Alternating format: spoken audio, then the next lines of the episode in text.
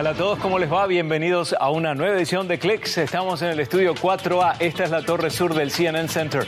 Yo soy Guillermo Arduino y estos son los titulares para esta edición de Clicks. Es un segmento que tiene una fuerza que no todos ven. La industria de los videojuegos se reunió una vez más en Los Ángeles para grandes novedades. Detalles del E3 en el programa de hoy. Además, está lejos, pero muchos lo quieren.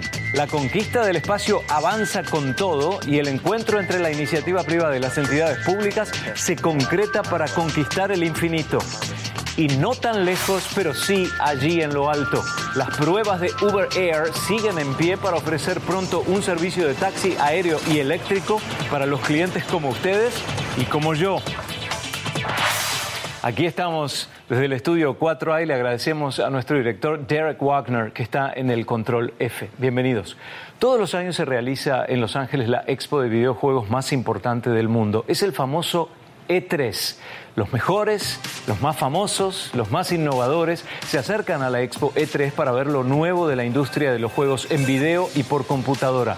Y a pesar de que hubo algunas ausencias como las de Sony, el E3 continúa siendo el encuentro más relevante e importante del mundo de los gamers. Pero comencemos con las novedades de la consola Xbox, que no venía viendo un lanzamiento importante desde 2013. Primero, Xbox anunció estas tres novedades importantes. Xbox Game Pass para PC, Windows 10, Xbox Game Pass Ultimate, Project Scarlet y además va agregando títulos, por ejemplo 60 en este caso, de los 34 que estrenarán justamente a través de Xbox Game Pass. Son juegos para consola y para PC. Los jugadores de PC en todo el mundo ahora podrán unirse a la beta de Xbox Game Pass para PC a través de la app de Xbox que está disponible en Windows 10. Xbox Game Pass para PC está diseñado especialmente para los jugadores en PC e incluye más de 100 títulos para justamente computadoras personales con títulos como Football Manager 2019, Imperator, Rome y Metro Exodus. Xbox también anunció el lanzamiento de Xbox Game Pass Ultimate, una nueva membresía que combina la biblioteca de juegos para consola y PC con Xbox Live Gold. Y además de llevarle a los jugadores los títulos que quieren y que puedan jugarlos con quienes quieran en consola y en PC, Xbox ofrecerá la posibilidad de jugar desde donde sea a través de la nube. Y ahí está el gran anuncio. Y también Xbox presentó el control inalámbrico Xbox Elite Wireless Controller Series 2. ¿Qué tal las novedades, no? Bueno, la industria de los videojuegos es un negocio fantástico y cada vez está más orientado al segmento adulto. Claudia Cruz de Cinet en Español asistió al E3 y nos cuenta ahora sus impresiones. Aquí está.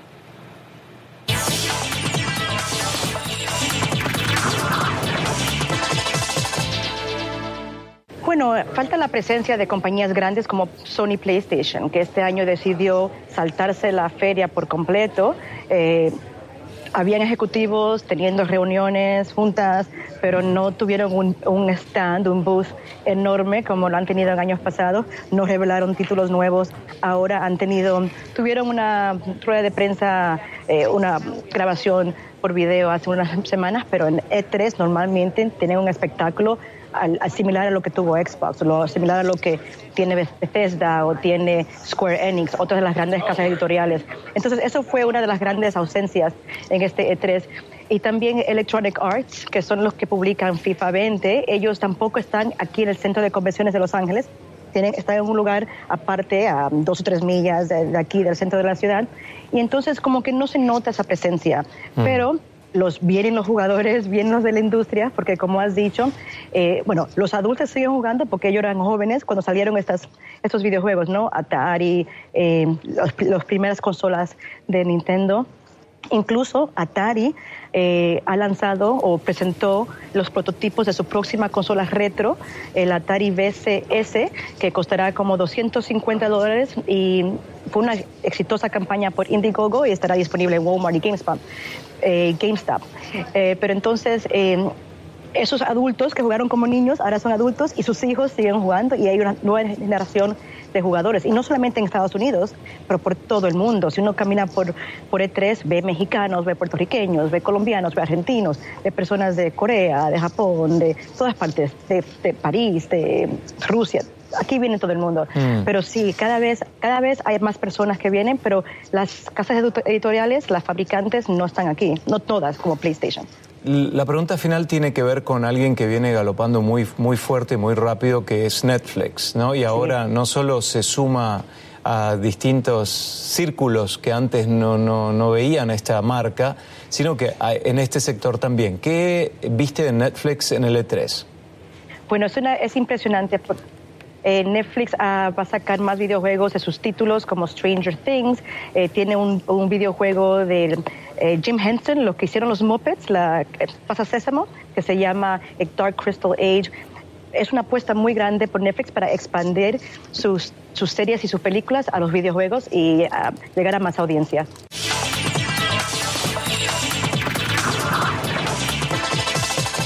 La mayoría de las empresas de entretenimiento presentaron al público los videojuegos en su cartera y las consolas, además de otros aparatos que forman parte de lo nuevo en la industria.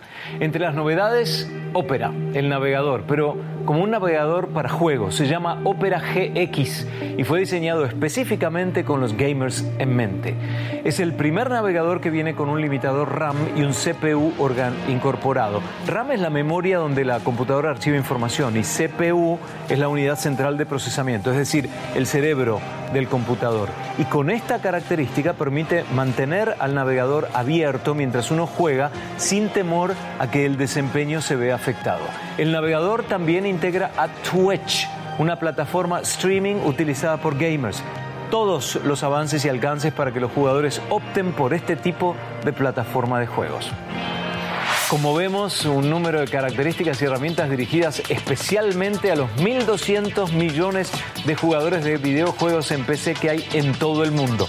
Y regresamos con el éxito total de una nueva serie de Netflix que hoy le hace ganas a un número impensado de suscriptores.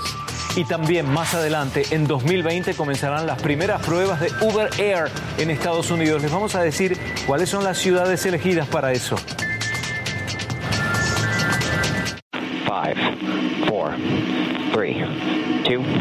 One, ignition.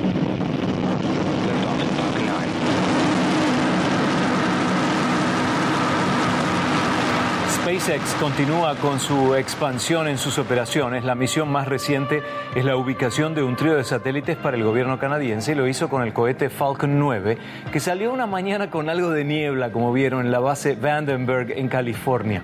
Diez minutos después del despegue, uno de los cohetes propulsores regresó al punto de aterrizaje con éxito. SpaceX es una única empresa espacial hasta ahora que logra aterrizar a los cohetes luego del, despegue. Su capacidad para recuperar estos propulsores es clave para su éxito comercial, ya que logra reducir costos de forma considerable.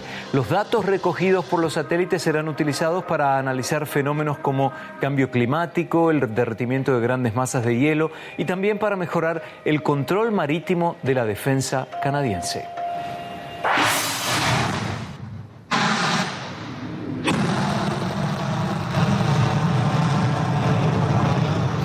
Mientras tanto, el primer lanzamiento de un cohete desde el Mar Amarillo se concretó con éxito y los interrogantes y la intriga que este tipo de lanzamiento ha provocado tiene que ver con los detalles técnicos que aún se mantienen en secreto. Lo curioso es cómo un cohete puede despegar desde una mínima superficie sin soporte significativo. El Long March 11 no necesita demasiada base para su operación, ya que no requiere recarga de combustible. Por lo tanto, hay menor equipamiento y menor estructura para su funcionamiento. La plataforma de lanzamiento en una embarcación utilitaria semisumergible tiene 110 metros de largo por 80 de ancho y eso es más grande que un campo de fútbol profesional, por ejemplo. La estructura puede acomodar al cohete, a todos los vehículos que apoyan el lanzamiento y demás equipamiento. De regreso en Estados Unidos, la NASA propone misiones espaciales privadas para el año 2020, según se anunció a principios de junio. Como parte de un plan para permitir el uso comercial de la Estación Espacial Internacional, habrá misiones con hasta dos astronautas civiles por año.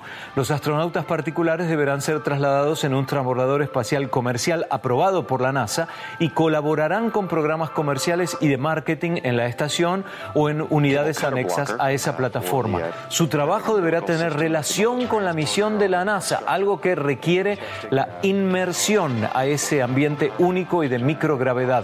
La NASA cobrará alrededor de 35 mil dólares por noche por pasajero para pernoctar en la estación espacial y utilizar sus instalaciones. Para ellos, los interesados deberán firmar acuerdos con SpaceX, Boeing o alguna otra empresa que esté a cargo del traslado desde tierra. De hecho, la NASA mostró su nuevo traje espacial, ¿sabían? Lo introduce con algunos cambios con respecto a modelos anteriores. Y José Marcos Flores, que es director de misiones de la NASA, accedió a una entrevista con Click CNN sobre este nuevo traje.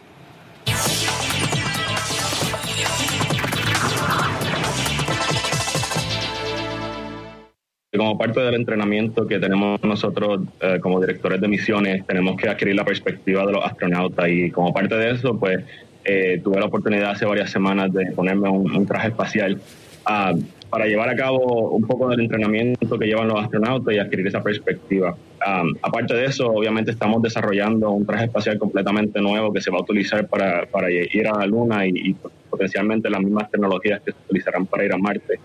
Um, es mucho, mucho trabajo que se está desarrollando, tenemos muchos muchos equipos que ya se han diseñado y se están produciendo ahora mismo. El, el, traje espacial como tal va a tener mucha más capacidad y muchas más habilidades que lo que tenemos hoy que utilizamos en la los astronautas van a poder eh, estar afuera mucho más tiempo, van a estar más cómodos, van a tener más habilidad en cuestión de cómo moverse y cómo llevar a cabo su mm. trabajo. Eh, ¿Cuál fue la impresión comparado con el traje anterior, si es que alguna vez probaste un traje de, con otro tipo de tecnología? ¿Cuán pesado es? ¿Cuánto movimiento hay? ¿Qué sensación te dio cuando te lo pusiste por primera vez? Pues te puedo decir que requiere mucha destreza y mucha habilidad física para poder eh, ponerse el traje espacial eh, que estamos utilizando hoy en día. Ah, se requiere mucho trabajo porque el, traje está ah, hecho a la medida y no hay mucha flexibilidad en cuestión de uno poder moverse el traje espacial que se va a utilizar en el futuro, eh, pues está utilizando todo lo que hemos aprendido de estos trajes espaciales que hemos utilizado hasta ahora y provee mucha más flexibilidad ah, y son más livianos y proveen mucha más capacidad en cuestión de cuánto tiempo los, astronautas pueden utilizarlo. El traje espacial de ahora pesa unas 300 libras. Desde el futuro todavía no tenemos los números, pero estamos esperando que sea un poco más liviano, obviamente, por cuestiones de costo.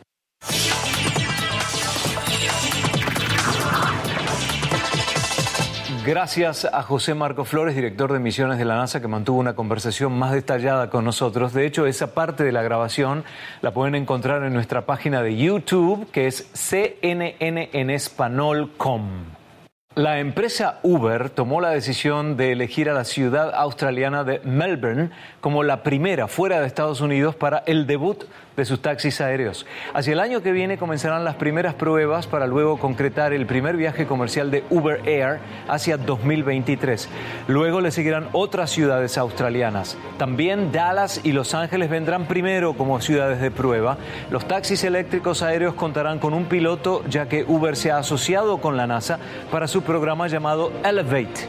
El plan de tener una flota de vehículos aéreos autónomos es un plan de más largo plazo, asegura Uber.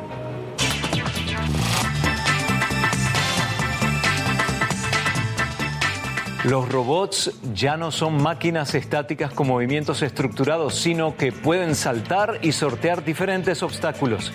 Es una de las nuevas máquinas inteligentes que tiene la habilidad de incorporar información a través de sensores. El robot fue presentado en la conferencia de robots y automatización en Montreal, donde expusieron sus innovaciones unos 5.000 investigadores y fabricantes. Entre las tendencias de 2019 se encuentra el desarrollo de robots que puedan comprender el ambiente que los rodea, no solo solo vía data, sino también a través de información de sentidos como los de los humanos. Ello incluye la vista, el tacto y la percepción de la profundidad. En el caso particular de este robot, él o ella tiene la capacidad de saltar cuatro veces más arriba de su propia estatura. Todo un logro.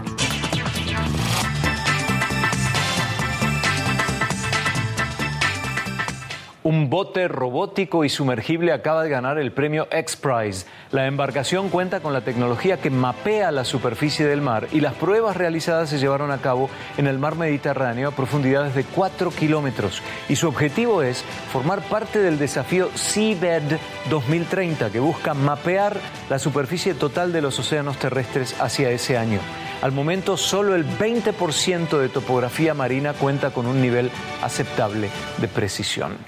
Volvemos en un par de minutos con una invención que ya casi tiene 50 años y que revolucionó la forma en que vemos televisión. Con solo tres letras nos referimos a este sistema que nos dio más libertad y más memoria.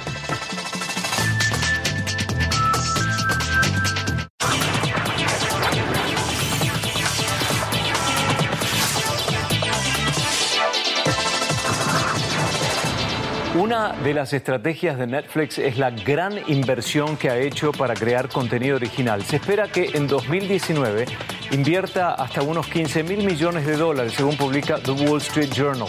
Un ejemplo de ello es el caso de la serie israelí Fauda, que ya entra en su tercera temporada y que no solo le está rindiendo nuevas suscripciones, sino que está llegando a personas que en la vida real tienen grandes conflictos sociales. Action. En una planta eléctrica abandonada, debajo de las calles de Tel Aviv, tiene lugar la tercera temporada de la exitosa serie Fauda. El programa ya tenía éxito en Israel, su país de origen. Ahora Netflix lo convirtió en un éxito internacional. El programa se centra en una unidad encubierta de las Fuerzas Armadas israelíes que operan en territorios palestinos. Muestra las dos caras del conflicto, el título del programa, medio hebreo y medio árabe, significa caos en árabe. El programa está basado en las experiencias de vida real de uno de los escritores que sirvió en una unidad militar encubierta. Esto no es realidad, es ficción. No es la realidad de lo que pasa en el terreno. Lo que pasa en el terreno es aún más complicado que lo que ocurre en la serie. Pero creo que el programa permite dar una mirada es una ventana a lo que está sucediendo entre israelíes y palestinos. Esta no es una serie política, pero todo lo que tiene que ver con el conflicto palestino-israelí es inherentemente político. Uh, uh, no muestra el contexto de los acontecimientos, todo parece muy personal. Uno no entiende por qué ocurren las cosas. No se ve el contexto de lo que pasa. El descarnado y a menudo violento programa ha sido elogiado y criticado por retratar a los palestinos. Así todo, el actor principal, Leo Ras, dice que la serie tiene seguidores en el mundo árabe. Estuve en Abu Dhabi haciendo una película y cientos de personas del mundo árabe, sirios, kuwaitíes, libaneses, egipcios, se me acercaron para hablar sobre el programa, cuánto les gusta y cómo comprenden ahora la situación en Israel porque les llevamos un punto de vista que ellos no conocían. Con la tercera temporada ya en producción, las preguntas inevitablemente giran en torno a las expectativas de la audiencia. El equipo de Fauda no suelta prenda. Habrá muchas sorpresas y acción. Hay solo una pista sobre el futuro de la serie. Ya están escribiendo la cuarta temporada. Oren Lieberman, CNN, Jerusalén. Y nos vamos con un concepto que tal vez debemos explicar a las generaciones más jóvenes que ven clics. Hacia el año 1976 presentaba en América del Norte el videocassette VHS y se hacía en el Consumer Electronic Show, el CES, en la ciudad entonces de Chicago. VHS es Video Home System, por sus siglas en inglés, Sistema de Video para el Hogar. Y la marca JBC lo desarrollaba hace 43 años y salía como respuesta para competir con contra el sistema Betamax de Sony. El sistema VHS lograba grabaciones más largas y una velocidad mayor para rebobinar y adelantar la cinta. El momento de la memoria, ¿no?